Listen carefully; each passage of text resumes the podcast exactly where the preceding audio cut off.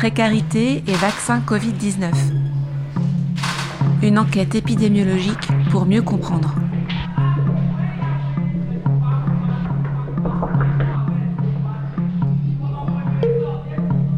Nous sommes à Paris, dans un CHRS, un centre d'hébergement et de réinsertion sociale. Bonjour madame, vous allez bien? Oui, ça va très bien. Bonjour. Je travaille pour MSF. J'accompagne Philippine, enquêtrice pour Épicentre, le centre de recherche épidémiologique de Médecins sans frontières. En fait, j'ai un questionnaire qui va durer 10 à 15 minutes Oui, pour savoir ce que vous pensez du vaccin. oui, je me suis vacciné. Elle fait partie de l'équipe chargée d'évaluer l'accès à la vaccination contre la Covid-19 et sa perception auprès des populations les plus précaires en Île-de-France et à Marseille. Oui, il y a une dame chez nous ici qui, qui nous aide pour les démarches du travail. C'est elle euh, qui a pris rendez-vous pour moi en ligne. euh, Voilà. Après, euh, je pense qu'il y a beaucoup de mamans ici qui, qui ont vacciné, euh, presque tout le monde est vacciné. Ceux qui veulent, si on, parce qu'ici on est 100 et quelques familles, mais peut-être en- entre euh, 100, peut-être il y a, y a 60 ou 50 qui, qui est vacciné. Oui, je pense parce qu'il y a beaucoup qui travaillent. Moi, bon, on n'a pas choix parce que je travaille. Donc, euh, ça, parce qu'au début, euh, on dit, euh, voilà, il faut qu'on s'est vacciné aussi. Mais bon, quand j'avais deux enfants malades, ils sont drépanocytose, donc je suis obligé de me vacciner pour protéger mes deux enfants malades. J'avais, vraiment peur, bah oui, je m'inquiétais. Parce qu'il y, y avait beaucoup de choses sur les réseaux sociaux qui fait peur. Il dit eh, ça, ça colle le téléphone. Et voilà, donc eh, ça, ça m'a traumatisé. Mais j'ai dit, comme il y a beaucoup de gens qui font et je travaille, il faut, il faut que j'y fais. Parce qu'à un moment, peut-être, ils vont dire, non, si vous n'êtes pas vacciné, vous ne pouvez pas travailler. Donc, je, je, je vais travailler, moi. Donc, tout ça là m'a supplié de, de faire. Et mes enfants aussi. Donc, j'ai dit, non, il faut que je fasse. Pour voir qu'est-ce qui, qui m'arriver si je vais mourir. Voilà, on, on va voir quoi. Et vous avez déjà eu le Covid? Oui, j'ai eu en 2020. J'étais confiné euh, chez moi de, de 14 jours, sans sortir dans les couloirs. C'était ici, donc. J'avais tous les symptômes, quoi. Donc, euh, c'était, ça m'a beaucoup fatigué. Et ça, c'est la petite cour. Florent, j'attends de parler avec Et, quelqu'un, du- et du coup, vous avez eu de l'aide pour, euh, pour ce moment-là, pour vous occuper aussi de Florence Oui, oui, à ce moment, j'avais pas encore de papiers. Donc, euh, me donne les aides et voilà. Donc, euh, c'est- comme c'était le confinement, et- et, au, au lieu de au moins euh, euh, 200 euros par mois, on nous remonte jusqu'à 500. Ok, je puisse, euh, et aussi des chèques services, ok, je puisse nourrir, voilà. Mais moi, j'étais malade, mais lui, il était bien, bon. Et du coup, mais quelqu'un, est-ce que quelqu'un venait vous aider, par exemple, pour faire à manger tout ça Oui, ma copine, c'est- elle cuisine chez elle souvent et elle m'amène. Voilà, parce qu'on l'a interdit de venir chez moi. Voilà, donc, elle me donne, juste, elle dépose à la porte et elle s'en va et jamais. Et L'argent, l'aide financière, c'était le. euh, euh, sociale euh, de Paris qui me donne. Sinon, pour préparation, c'était ma copine. Ça fait huit ans que je suis en France. Je suis toute seule, je suis femme isolée, mais bon, je, je peux dire que c'est moi qui fais tout. Voilà, je suis, euh, je suis monoparental, moi. Et aussi parce que moi, il n'y a pas de famille ici, mais j'ai un copain, euh, j'ai dit aussi souvent le, le- un petit problème et tout. Et je peux parler un peu avec elle. Voilà. Et vous vous sentez entouré ou vous vous sentez quand même un peu isolé, un peu seul ici? Ah oui, je suis un peu seule avec, euh, on va dire, mes enfants, même si ma fille, elle n'est pas là, mais bon. Je suis isolée, moi. oui. Ma fille, elle n'est pas avec moi, mais mon fils vit avec moi, mon fils. Ma fille, elle est à la famille d'Aké. Ça fait euh, sept ans qu'elle est à la famille d'Aké, mais lui, il vit avec moi. On a trois lits. Maman, elle vient dans les, dans la, dans pendant les vacances et tout, et euh, les week-ends. Mais euh, demain, elle va venir aussi, euh, mais bon. Parce qu'on a trois lits, chacun a son, a son lit. Oui. Quoi? Prends. Tiens. Voilà, au revoir. On est fatigué, on peut plus. Bah oui, on peut plus. Hein. Comme nous, on, nous les, euh, dans mon travail, on porte les masques toute la journée. Oh, Les masques est toujours sous mon nez, ça fatigue, mais on n'a pas le choix. Il y a les enfants, donc il faut que on se protège quand même. Ah oui. Même quand ils ont parlé de troisième, euh, je me suis dit, euh, troisième dose, je pense que je ne peux pas parce que la deuxième a beaucoup fatigué, mais bon. Enfin, je dis, si c'est obligatoire, je suis obligé. C'est ça. Parce qu'il y a beaucoup de gens qui, qui ont Covid hein, encore pour, pour le moment, donc c'est important quand même. Comment on appelle ça? Je ne sais pas comment je vais dire. Protégez-vous et protégez les autres, donc c'est important quoi. Tu vas perdre ça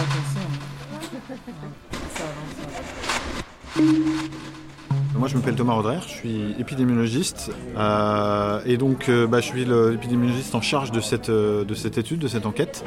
On a décidé de faire une photo sur l'ensemble des, des, gens en, situation de grande précarité, pas que les gens à la rue, pas que les gens en campement, les gens en foyer de travers migrants, les centres d'hébergement d'urgence, et euh, les, résidents, enfin, les résidences sociales, les hôtels dits du 115, pour personnes qui euh, sont vraiment en situation de grande précarité.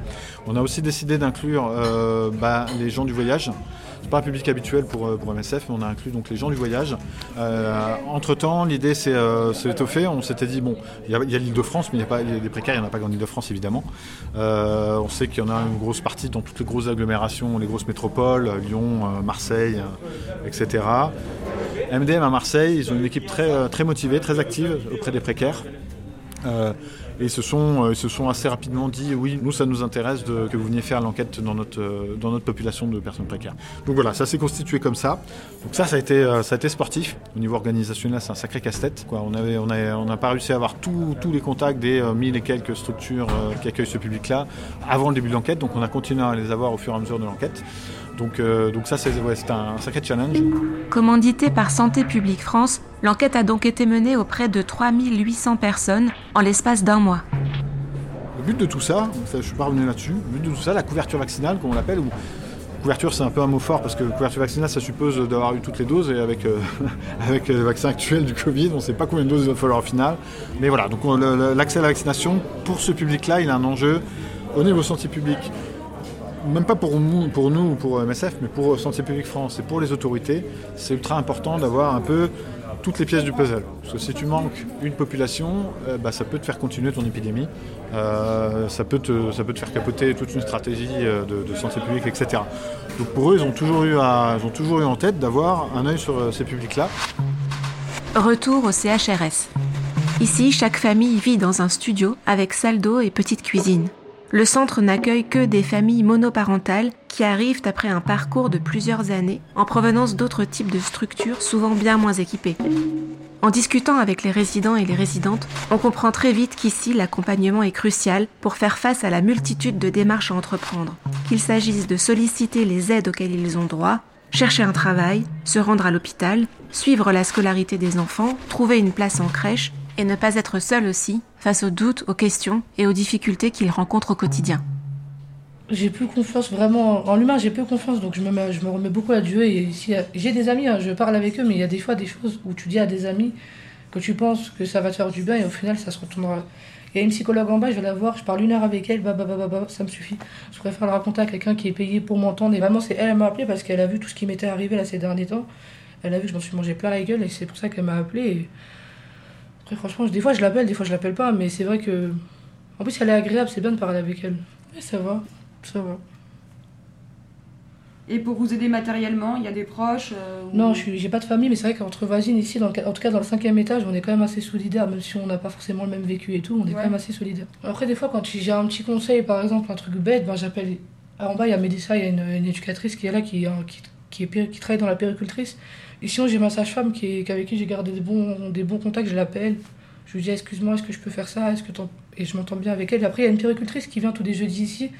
Et donc, du coup, j'ai son numéro personnel, parce que quand j'ai accouché, elle m'a dit, si vous avez besoin de quoi que ce soit, vous m'appelez. Donc, du coup, toute l'hospitalisation du petit, si j'avais une question, je l'appelais, on répondait.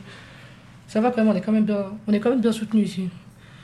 Et ça va, vous vous en sortez euh, financièrement? Un peu dur en ce moment, parce que j'ai pas toute la totalité de mon RSA, c'est-à-dire que j'ai pas encore eu la pour le petit, ça veut dire que c'est vraiment un peu dur, mais bon. Surtout que là, je sors d'hospitalisation, il a fallu pendant 12 jours que je paye euh, les repas et tout ça, à l'hôpital, il n'y avait pas. Et le mois dernier, de vrai.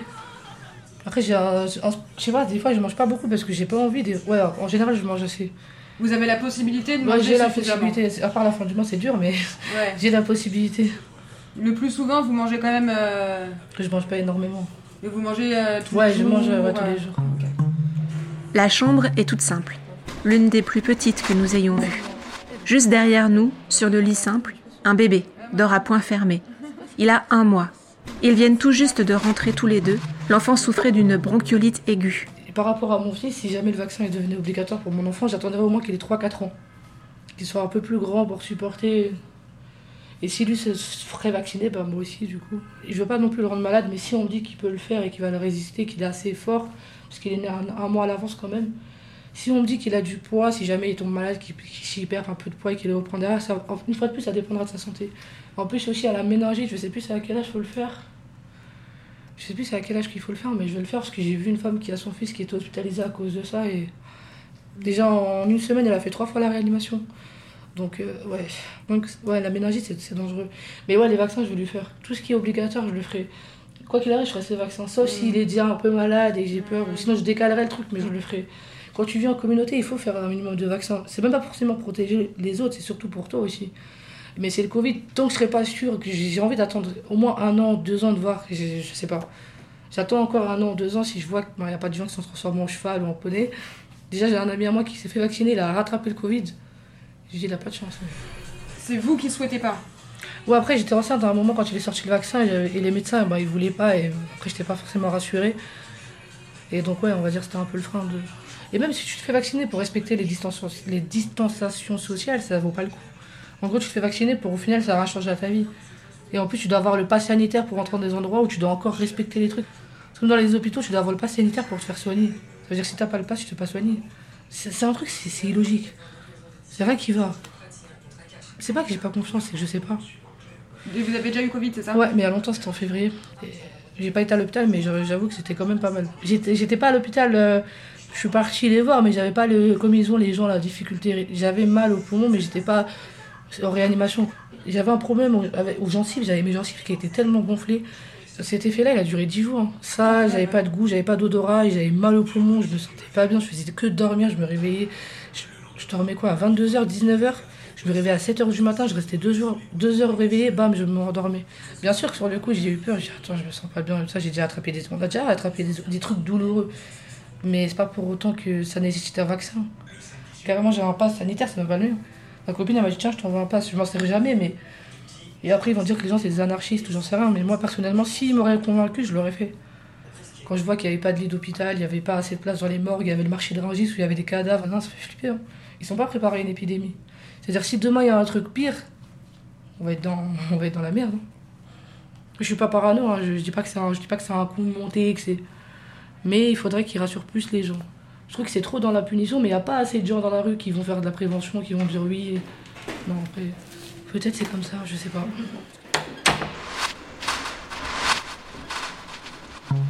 C'est l'une des rares expressions de refus assez catégoriques que nous ayons rencontrées. Pourtant, le scepticisme à l'égard de la vaccination était largement partagé par les résidents que nous avons rencontrés. Une défiance renforcée par l'annonce de la troisième dose de rappel. Il y, a, déjà plusieurs vaccins différents, des technologies différentes. Euh, le problème aussi, c'est que bah, y a, on peut avoir le vaccin et faire quand même la maladie. Ça, les gens ont du mal à accepter ça, parce que c'est vrai qu'ils ont plus l'habitude de vaccins euh, qui, neutralisent vraiment la maladie, l'infection. Et puis l'information autour de tout ça, ça n'a pas été un modèle de, clarté, comme pour tout le reste hein, par rapport au Covid. Donc c'est vrai qu'à ce niveau-là, euh, et tout simplement les gens qui sont dubitatifs sur le pourquoi on a autant, voilà, on, a autant essayé de nous l'imposer, euh, nous vendre comme un produit miracle euh, Pourquoi ça urgait de le faire tout de suite euh, ça, peut être comme ça que tu le, tu le, ressens. Et ça, c'est pas des anti-vax, c'est pas des, des complotistes, c'est pas des, gens qui ont tort, c'est juste des gens qui sont un peu prudents, qui demandent à voir avant, qui demandent à qu'on leur donne une information beaucoup plus claire et beaucoup plus, voilà, quelque part tranchée. Bon, avant, oui, j'étais d'accord avec ça. Et là, maintenant, cette insistance, je ne suis pas d'accord avec ça. Je ne sais pas pourquoi toute cette insistance. Après trois, ils vont dire encore 4, 5, 6. Même les vaccins que j'avais, c'était parce que j'avais envie de voyager. Si c'était pas ça, je ne pourrais pas les faire. Mais les troisièmes, comme j'ai aucun projet pour voyager, donc euh, je suis pas sûre. Et il faisait peur le vaccin avant de le faire? Avant, oui. J'avais vraiment peur. Pourquoi vous aviez peur? Bon, j'avais peur parce que les gens disaient non, ça, ça fait, ça fait les ça donne les stériles à la femme. Et du coup, après 5 ans, tu vas mourir. Donc, beaucoup de choses, beaucoup de choses. Bon, après, moi-même, je me suis assis, j'ai dit, bon, la personne qui va faire les vaccins, c'est juste pour tuer tout le monde, vraiment. Est-ce que vous êtes sûr de ça? Peut-être il est là pour vous protéger, peut-être il est là, peut-être jamais, je crois pas comme parce que ma copine me disait non, c'est Bill Gates qui est l'auteur de ça. Moi j'ai dit lui, Bill Gates, là où il est assis sur son trône, donc il pense seulement tuer tout le monde avec un vaccin. Bon, moi je ne crois pas ça, c'est par là que j'ai eu la décision d'aller me faire me vacciner. Ouais. Moi-même je me disais peut-être ça peut être aussi une protection, ça peut être aussi un danger. Bon, il n'y a rien sans rien. On- tous, pour réussir quelque chose, il faut toujours risquer. Bon, je risque. C'est pour là que je suis décidée d'aller prendre les vaccins. Je me suis décidée seulement pour être à l'aise. Oui, Et vous avez déjà eu le Covid? Oui c'est à 2020. Et vous êtes allé à l'hôpital ou ça, ça a été? Oui, j'étais allée à l'hôpital. Bon, la manière dont je sentais, je me sentais pas bien. Quand j'ai demandé chez le médecin, il m'a dit non, tu as eu le Covid. Moi, j'ai dit, ah ouais, Covid? Comment ça Non, il faut que tu viennes. Moi, j'ai dit non, je ne viendrai pas. J'ai pris- j'ai prenais les tisanes, je me couvre avec de l'eau chaude. Après trois jours, c'est bon. Et je me suis retournée encore chez la dame. Elle m'a dit, ben, c'est bon, c'est bon, tu n'as plus le Covid, mais il faut toujours te reposer, préserver, rester un peu toute seule. Et j'ai ramené encore mon fils, comme on était à deux, pour voir s'il a dit non, ça va, il n'a pas de Covid. Et vous connaissez personne d'autre qui a eu euh, qui a été malade de Covid? Beaucoup, Beaucoup, vous connaissez beaucoup, et surtout dans mon entourage des milieux congolais. Je peux dire même euh, 30 personnes qui sont mortes de ça. Mm. 30 personnes qui sont mortes de ça, voire même mon pasteur aussi. Là où je priais, Église Cité Bethel Paris, il était décédé de ça. Je, je disais aux gens, j'avais même fait un live sur Facebook pour dire aux gens qu'il ne faut pas blaguer, le virus est là, il faut vraiment vous protéger. Ne rigole pas parce que chez nous, les milieux noirs, je peux dire ça, on dit toujours non, c'est le paludisme, ce sont les maladies de l'Afrique, des malaria, machin. Mais là, on prend même les soins, on guérit. Mais ici, mais il y a toujours l'état qui change de temps en temps.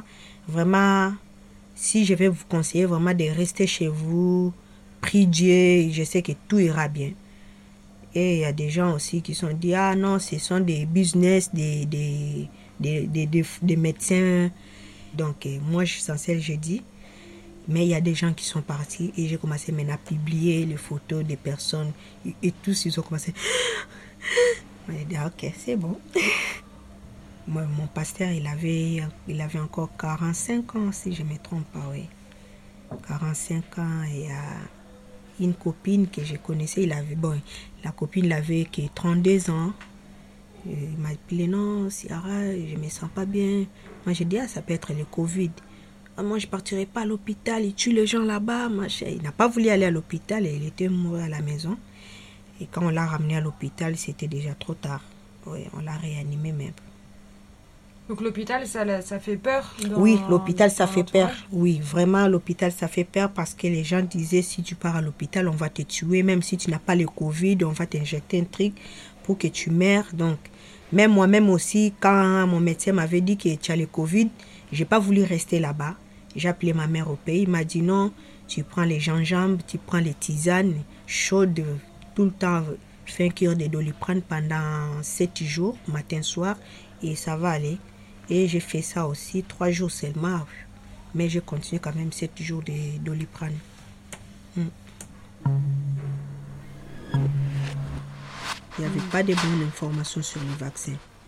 Même jusqu'à présent, ça continue toujours. Non, non, non, non, non. Sur les réseaux sociaux. À la télé, je sais pas, une fois seulement sur BFM, j'avais vu, il y avait les débats sur ça.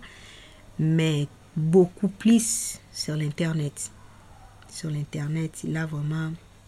Et après, je dis, ah, chacun va parler. Je ne sais pas si ce sont vraiment des vrais médecins ou pas. Donc euh, peut-être peuvent se déguiser avec des blousons juste pour faire, pour faire peur aux gens. Là même, c'est mon fils qui m'avait dit ça.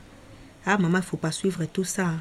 Peut-être essayer de déguiser. euh, Ben, moi, je veux pas que tu meurs. hein. Il dit toujours, j'en ai marre avec ça.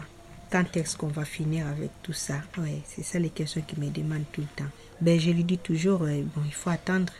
Peut-être demain ou après-demain, il faut annoncer que le monde est devenu normal. Elle a grandi dans les rues de Kinshasa, en République démocratique du Congo, avant d'être recueillie par des sœurs. C'est là qu'elle est devenue couturière. Elle est arrivée en France en 2017 avec son fils, après un séjour de plusieurs années en Angola. Aujourd'hui, elle est en formation haute couture avec la fabrique nomade. Tu vois, nous les immigrés, quand on vient ici, on change les idées. Tu avais un métier chez toi et quand tu viens ici, ah, je vais faire, c'est ma femme de chambre. Je vais faire, c'est ma préparation de commandes. Tandis que tu étais infirmière, au lieu de continuer même de faire même euh, être soignante, là, et tu changes les idées. Et moi, j'avais essayé de travailler à préparation de commandes à Zara. Je suis pas arrivée. Je sentais les sons des machines, ça me manquait. Et mon assistant social m'avait aidé de trouver l'endroit pour faire la formation. Et du coup, j'ai trouvé. C'est là où je suis maintenant. Centre vraiment, nous sommes, euh, nos employés, c'est Louis Vuitton et Dior. C'est LVMH qui est en train de nous fournir. Donc, Et du coup, ça fait combien de temps que vous habitez ici? Depuis février 2021, oui, je suis avec mon fils. J'ai qui la RSA. Et vous utilisez aussi les aides des associations? Avant, oui. Avant, oui, quand j'étais sans papier, vraiment, c'était ça vraiment qui m'a soutenir. Oui, des vêtements. Si je peux dire même, euh, depuis que je suis en France, si par moi-même aller acheter un, un habit au magasin, je peux faire ça deux ou trois fois. Depuis quatre ans que je suis ici, je n'ai jamais acheté. Quand je pars au resto du cœur, je trouve des beaux sacs, des chaussures, des habits pour moi et pour mon fils. La nourriture, même, n'en parlons pas. Et du coup, la nourriture, que c'est vous qui préparez? Oui, Ça vous suffit? Vous mangez assez? Bon, comme j'ai fait ça pour un mois, pour un mois, bon, c'est pas vraiment assez, mais on sait quand même de gérer. Oui, comme je suis avec mon fils, on, on arrive, on se prive par exemple les jus, on n'achète pas les jus à la maison. Il y a les goûters des petits, j'achète pas pour faire la nourriture une fois pour tout qu'on mange. Parce que la, les ressources sont vraiment oui. D'accord. Et est-ce que vous avez des proches qui peuvent euh, vous soutenir moralement? Si par exemple vous êtes triste ou s'il y a un moment où ça va pas? Ah oui, j'ai les éducateurs ici et j'ai une voisine qui est dans le deuxième étage. C'est une mère pour moi. Oui, souvent comme là j'avais perdu mon copain, il était allé travailler, il avait fait un accident de travail. On a parlé à 8h et à 10h30 on m'appelle qu'il est mort. Tu vois un peu donc euh, c'est dur. Même là, là, je suis en train de parler, donc je ne suis pas encore repris. Ouais. C'est pas dit que le vaccin qui va nous protéger, on n'aura plus la mort dans notre vie, on n'aura plus notre vague. Avant, c'était le sida, après, c'était venir euh, Ebola, fièvre jaune. Tu vois, j'ai resté en Angola euh, avec les gens qui souffraient de fièvre jaune. Il y avait des morts, même dans les cimetières, il n'y avait plus l'endroit pour enterrer les gens. Tu vois, donc euh, les gens continuent à vivre. Et la mort aussi continue à venir. Donc, euh, il peut nous laisser tranquille avec ces, ces vaccins-là. Il peut annoncer, il y a troisième dose pour ça, ça, ça. Celle qui est intéressée de ça, il peut partir. Mais tu peux pas dire non avant de monter l'avion pour aller, par exemple, au Canada ou à Londres. Tu es obligé d'avoir un pass sanitaire, non. Ça, c'est devenu quoi? C'est pas bien.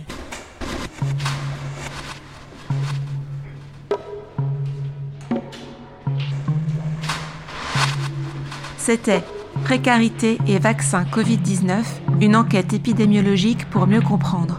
Un podcast produit par Épicentre et Médecins sans frontières. Avec la participation des résidentes du centre d'hébergement, de Philippines, enquêtrice, et de Thomas Roderer, épidémiologiste. Voix et réalisation sonore par Samantha Morin.